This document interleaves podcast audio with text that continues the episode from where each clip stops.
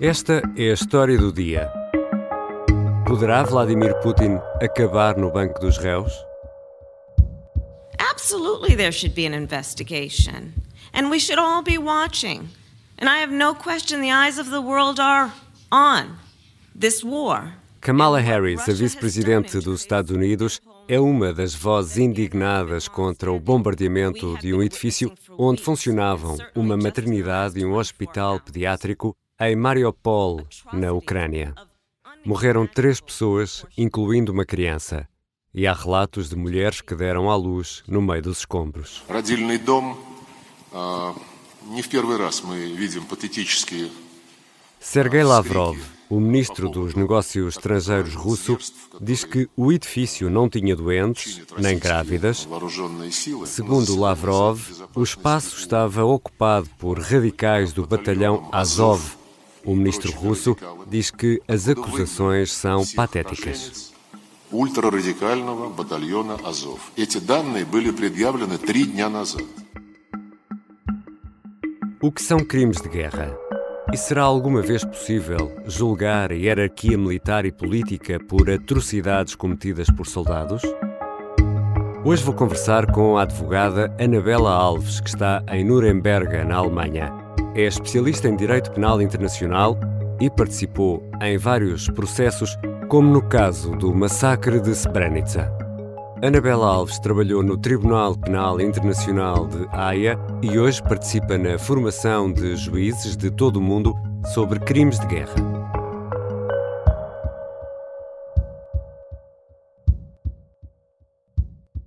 Bem-vinda, Anabela Alves. Muito obrigada por me convidarem. Está em Nuremberg, o palco dos famosos julgamentos de Nuremberg. Podemos dizer que foi aí que começaram a ser verdadeiramente julgados crimes de guerra? Sim, foi uh, é o processo de Nuremberg. Aliás, uh, eu estou sentada mesmo ao lado de, da sala onde os nazis foram julgados, que é o famoso uh, Sala de Tribunal 600, no, no Palácio da Justiça aqui em Nuremberg. Hermann Wilhelm Goering, on the counts of the indictment on which you have been convicted, the tribunal sentences you to death by hanging. Your E Anabela Alves, o que é um crime de guerra? Na, na guerra não é tudo permitido?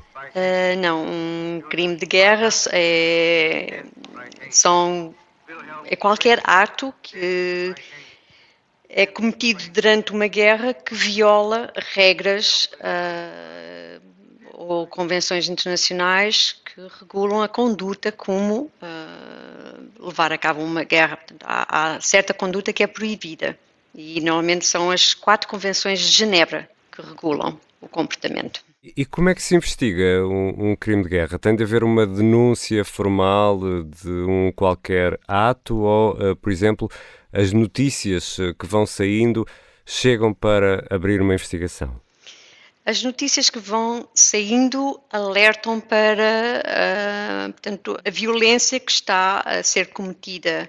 O que segue a seguir são investigadores uh, experientes que vão ao terreno recolher provas e entrevistar testemunhas. Mas não estão dependentes de uma denúncia, é isso?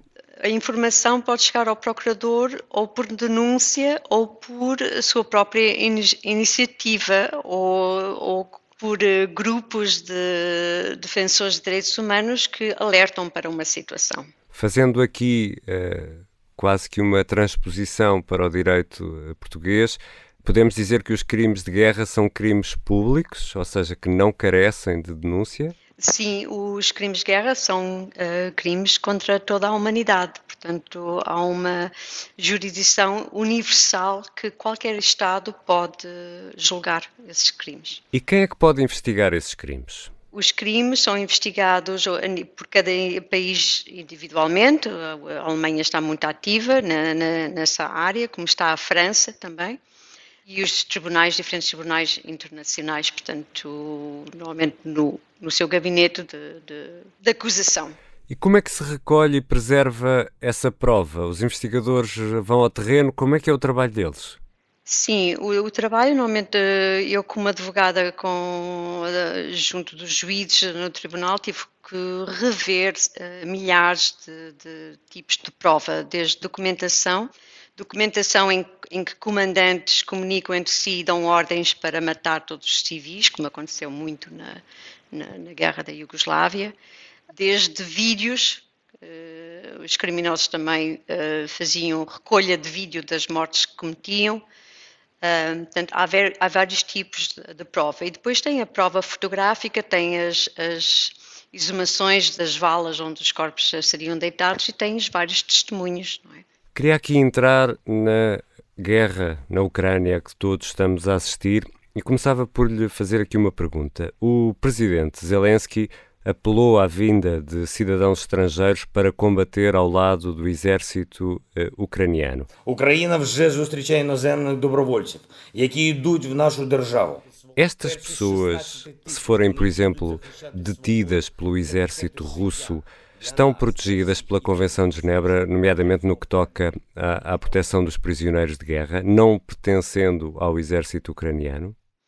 todas as pessoas que, uh, que uh, levam uh, armas consigo para defesa de um território, de um país, sejam elas de que nacionalidade, são consideradas combatentes. E os combatentes têm também proteção dentro da, da Convenção de Genebra, não se pode matar os prisioneiros de guerra. Os prisioneiros de guerra têm direitos e no final da guerra há negociações para a troca de, de prisioneiros de guerra. Portanto, não, mas o que se está a passar agora é que uh, até os civis estão uh, a ser discriminadamente mortos. Mas os civis também foram chamados a esse esforço uh, de guerra. Sim. Também podem ser considerados prisioneiros de guerra? Qualquer pessoa que esteja armada é considerada um combatente. Agora, os civis que não estejam armados eh, são civis, são considerados civis. Esses são vítimas? Eh, são todos vítimas, porque eles não, nenhum deles pode, tem, podem ser mortos, todos são protegidos pelas, pelas convenções de Genebra e pelo direito internacional penal. E aqui no caso uh, da guerra uh, na Ucrânia temos um exemplo recente de um ataque lançado contra uma maternidade. Російські бомби упали на лікарню та пологовий будинок у місті Маріуполь. Isto, uh, em sua opinião, Anabela Alves, é claramente um crime de guerra ou uh, é necessário primeiro perceber o que é que aconteceu? Não, qualquer alvo civil, as convenções são muito uh, claras e, e, o Estatuto de Roma é muito claro e é, é baseado nas, nas convenções de Genebra. Uh, e é também contra o direito uh, do costume que qual, qualquer alvo civil, desde escolas, hospitais, uh, maternidades, são alvos proibidos. Portanto, não se pode deliberadamente nem acidentalmente causar danos ou, ou morte de, de, de pessoas em, em alvos civis, como uma maternidade. Portanto, isto é claramente um crime de guerra. La France condamne avec la plus grande fermeté ce qui est un acte de guerre indigne et amoral. E quem é que pode ser responsabilizado por isto? São os militares? É o poder político? São, são todos? todos? Uh, são todos aqueles que, se, que o procurador do, do TPI conseguir uh, prender e levar para, para a AIA como, como suspeito ou como acusado desde o, prim, o, o, soldado mais pequeno que cometa crimes ou, ou, ao comandante que dá a ordem para bombardear a, a, maternidade, desde o general que está mais perto do Putin ao Putin, todos eles serão uh, responsáveis. É preciso ter um documento em que o comandante A diz ao soldado B para fazer o disparo ou o testemunho chega, como é que se chega lá? Nestes tempos modernos de, de digitais, uh, agora há muita recolha digital. Portanto, e a prova e a validade da prova digital. Portanto, qualquer registro feito por um, com um telemóvel que identifique uh, ou, que, identifique quem, quem, está a cometer o crime ou, ou, ou que filme a, a maternidade e as condições maternidade destruída ou o impacto e as mortes, uh, tudo isto será recolhido e, e, tratado como prova. Aliás, há um incentivo do, do International Bar Association, da Associação de Advogados Internacionais, para uma application, agora há muito a moda dos apps, chama-se Eyewitness to Atrocities. É o app da aplicação do telemóvel e todas as pessoas podem recolher uh, testemunhos daquilo que se está a passar neste momento na Ucrânia, inclusive uh, ao serem mortos ou inclusive quem testemunha uh, a morte de, de, outras pessoas. Portanto, isto e, e, este Eyewitness to Atrocities app não pode ser manipulado. Portanto, é uma, uma application que foi desenvolvida mesmo para a recolha durante, durante esta situação, como temos esta situação de guerra na, na, na Ucrânia. E a Anabela Alves acredita que Vladimir Putin pode algum dia vir a ser julgado, por exemplo, por este, segundo diz, crime de guerra eh, na maternidade? Sim, sim, acredito. Acredito, mesmo que Putin não chegue a, a, a ir para a Haia, irão outros uh, de, de, de, calibre alto, mas sim acredito. Também eu trabalhei no, no caso de Milosevic, em parte do caso. It is illegal being not appointed by UN General Assembly.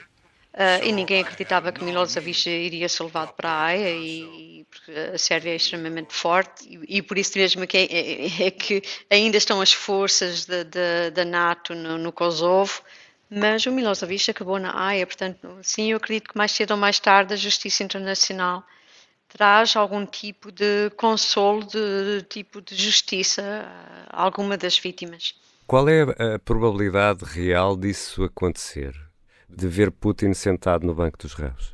Eu não, não gosto muito de especular, mas é, aquilo que está, é, aquilo que tenho acompanhado é que há muito dos seus oligarcas e dos seus uh, apoiantes que, que, estão contra a guerra ou que estão a virar as costas a Putin.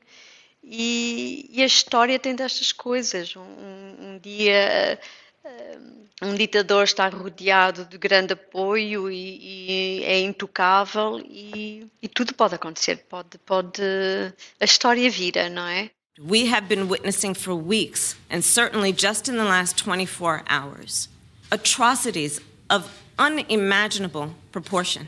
Sou realista, mas ao mesmo tempo idealista.